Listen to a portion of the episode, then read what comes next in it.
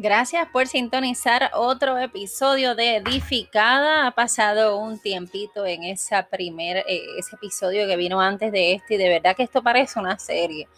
Porque el otro episodio trabajaba, ¿verdad? De cómo uno se sentía casi en un funeral, cómo se sentía muerto, muerta, ¿verdad? Cuando uno estaba en pecado.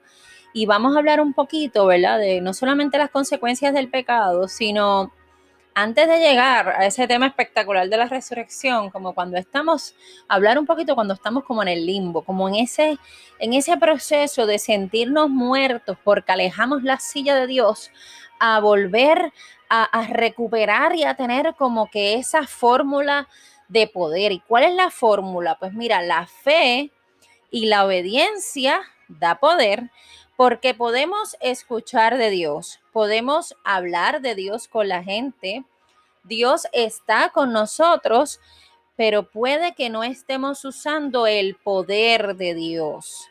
¿Y qué es el poder de Dios? Pues mira, es esa vara y ese callado en medio de la tormenta, es tener paz, es poder caminar en valles de sombra y de muerte, es inclusive participar de milagros.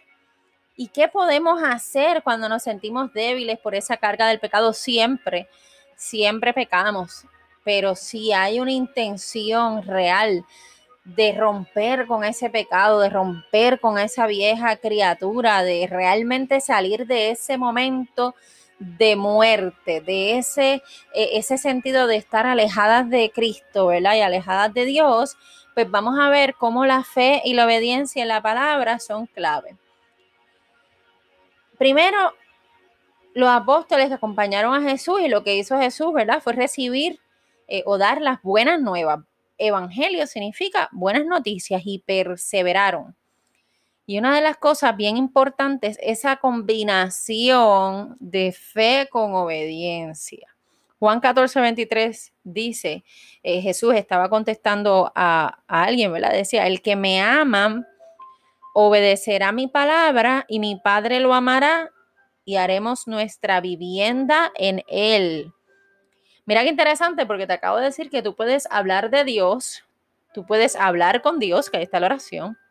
Dios está contigo, pero amar a Dios implica obedecerle y seguirle y puede entonces Dios habitar en ti. No es lo mismo, piénsalo por un segundo, que tú estás caminando y Dios está contigo y te protege y hablas con Él todo el tiempo y está a tu lado y está al frente y está atrás y está en el cielo.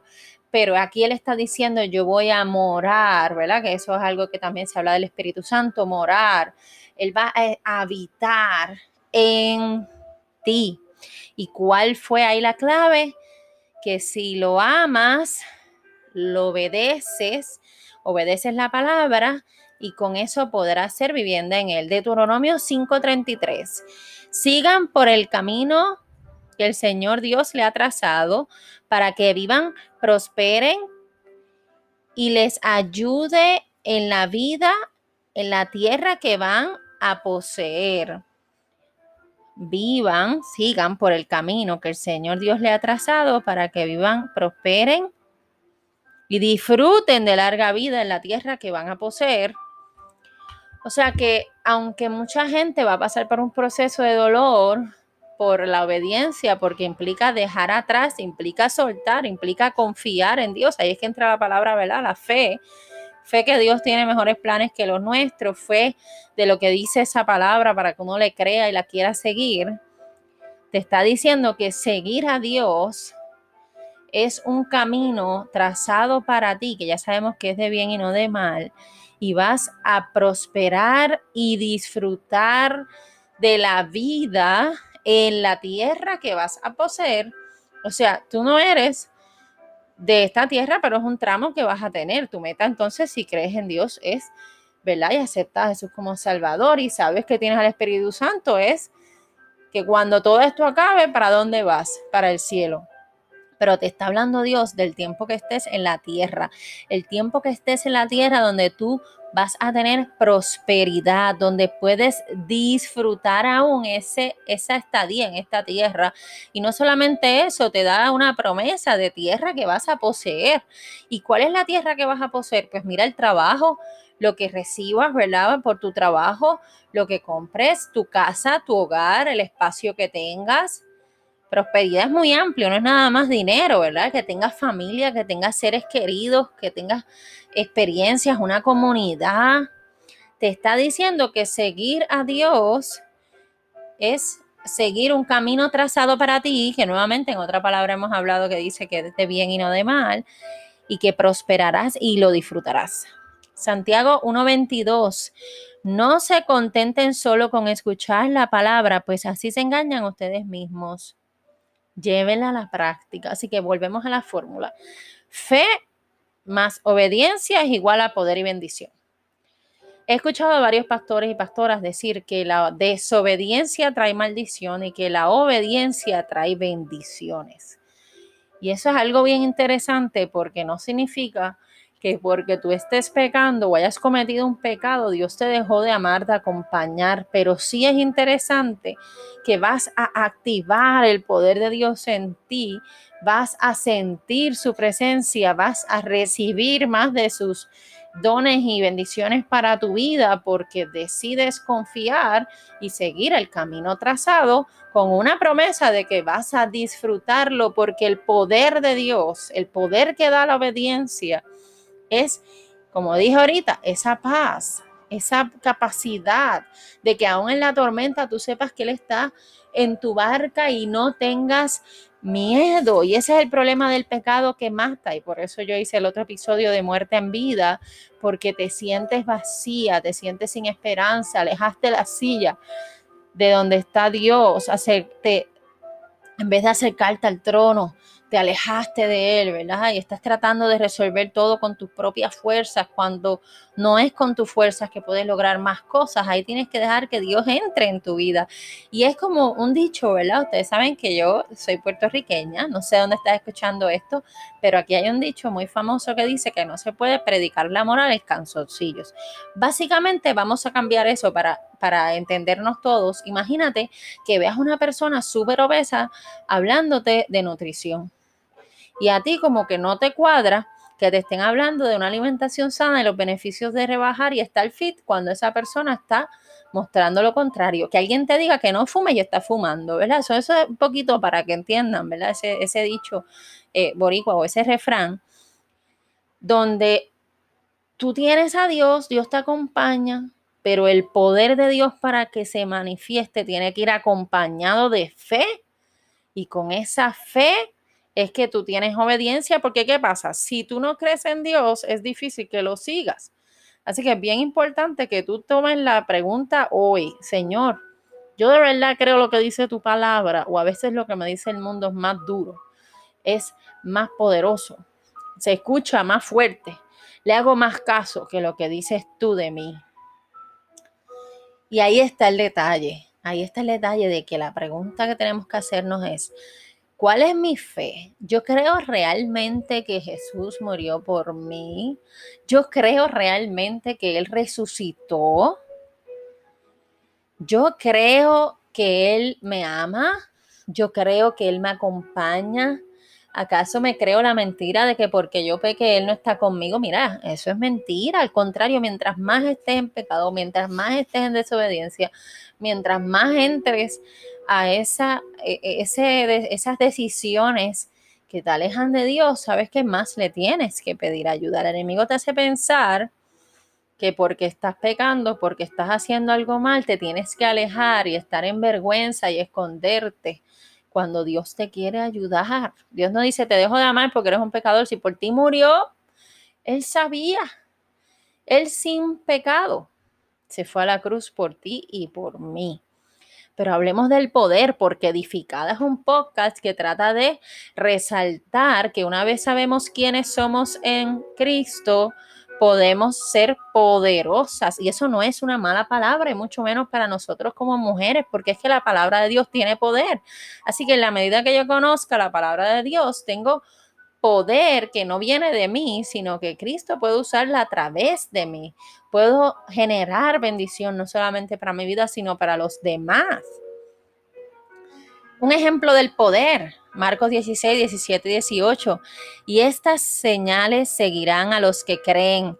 En mi nombre echarán fuera demonios, hablarán nuevas lenguas, tomarán en las manos serpientes y si bebieran cosa mortífera no les hará daño. Sobre los enfermos pondrán sus manos y sanarán. ¡Wow! ¡Qué poderoso! Dios te está diciendo que para aquellos que creen, les seguirán las siguientes señales y es que van a tener poder para sanar enfermos, poder para lenguas, poder para sobrellevar adversidades como, ¿verdad? Tomarse algo que sea mortífero, que te va a guardar Así que es un poco para que vayamos analizando dónde está nuestra fe y lo poderoso que es tener fe. Mira lo que dice Mateo 17, 20. Por vuestra poca fe, en verdad os digo que si tenéis fe como un grano de mostaza, dirás a este monte, pásate de aquí allá y se pasará. Nada será imposible.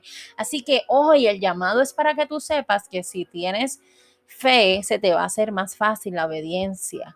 Y por eso es tan importante cultivar tu relación con Dios. Y agradezco tanto que hayas escuchado esta palabra, porque edificada trata de ser unos minutitos, ¿verdad? Para edificar tu vida, para construir en la base de lo que sí es sobre todo nombre, con algo que es duradero, con algo que es eterno y no con algo que es eh, breve, que no es de, de, bendición para tu vida. Y entonces te dije que esa es la fórmula, ¿verdad? Fe y obediencia te da poder. Vamos a analizar antes de concluir hoy qué fue lo que hizo Jesús. ¿Qué fue lo que hizo Jesús? Además de muchos milagros, inclusive él se fue y sus discípulos pudieron seguir impactando vidas, no solamente llevando el Evangelio, por ese poder de Dios que estaba con ellos, por ese Espíritu Santo que se depositó en Pentecostés, por esa obediencia. La clave de Jesús fue la obediencia.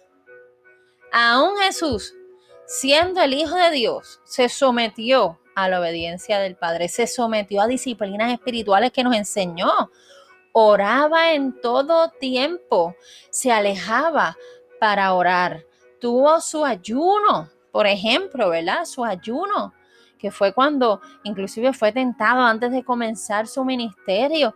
Él sabía lo que venía y se mantenía conectado con el Padre y su voluntad a tal punto que antes de morir le pidió a Dios si era posible pasar esa copa y dijo, hágase en mí según tu palabra, hágase tu voluntad.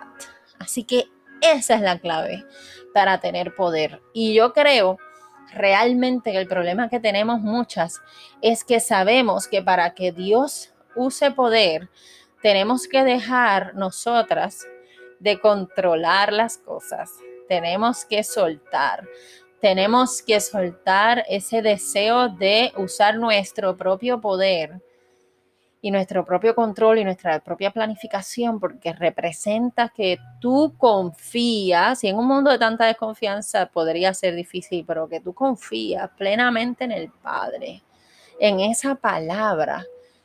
Y ahí es que viene, desarrolla tu fe, estudia la palabra, ora en todo tiempo, practica el ayuno, y siempre que ores, di Señor, que se haga tu voluntad, que yo aprenda a hacer tu voluntad. Y con esa obediencia, cuando dejes atrás poco a poco el pecado o drásticamente, ¿verdad? Y puedas caminar en esa fe, puedas poner la acción donde pones la palabra que escuchas, entonces vas a recibir y vas a sentir el poder de Dios porque te vas a dar cuenta que quizás al principio se te hizo difícil combatir la tentación.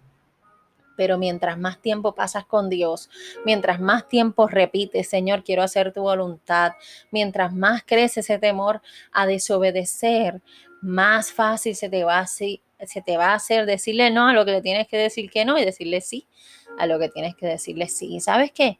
Lo más chévere es que nunca vas a dejar de crecer y nunca vas a dejar de aumentar ese poder. Porque ahora con la edad que tienes, tienes una cantidad de conocimiento, una cantidad de sabiduría y mientras más pase el tiempo, mientras más pase el tiempo con Dios, mayor sabiduría, mayor posibilidad de cumplir su palabra y mayor se va a glorificar el nombre de Él y tus bendiciones por seguir esa palabra. Así que en el episodio anterior te hablé de que a veces estamos muertos en vida. Y aquí estamos en la transición para lo que va a ser el próximo episodio, que es muy poderoso sobre qué representa la resurrección de Jesús y nuestra propia resurrección. Nuestra propia, ¿verdad? Eh, eh, resurrección aquí en la tierra cuando matamos algo de nosotros. Pero hoy, hoy estamos en ese proceso de entender que si vivimos en el pecado, si vivimos muertos en vida, si nos sentimos vacíos y ese vacío lo llena Dios para buscarlo, hay que estudiarlo, hay que desarrollar comunión con Él, oración, la palabra, asumirla y creernos esas buenas nuevas para que con esa fe siga la obediencia y con esa obediencia sintamos el poder porque nosotras solas podemos alcanzar unas cosas, pero jamás, jamás bajo nuestro propio poder vamos a alcanzar esos planes de bien que tiene Dios porque las carencias que tú tienes, Dios entra.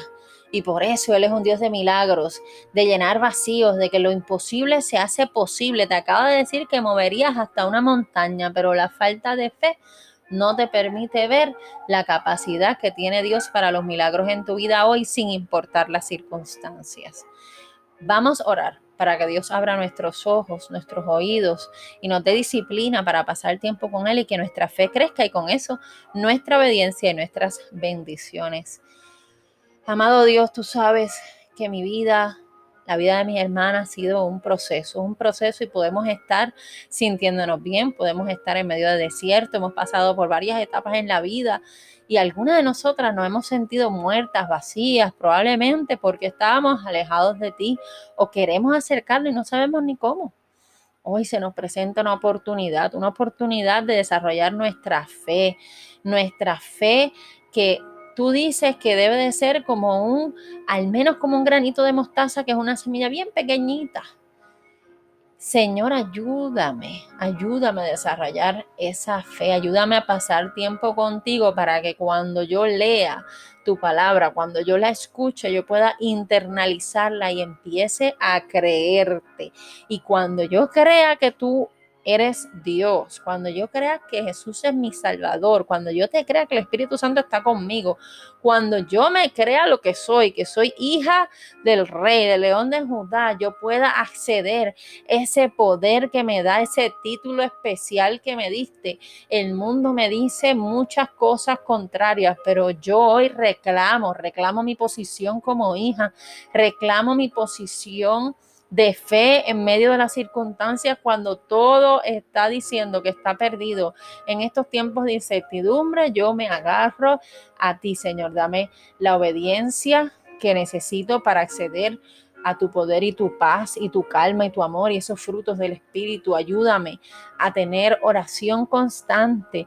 Ayúdame a aprender del ayuno. Ayúdame a aprender de esas disciplinas espirituales y sobre todo, ayúdame a acercarme a imitar a Jesús que decía que se haga tu voluntad y no la mía. Que eso sea parte que sea parte de mi vocabulario ahora y de mis oraciones para poder alcanzar lo que tú quieres para mi vida, que es para bien y no para mal. En el nombre de Jesús. Amén.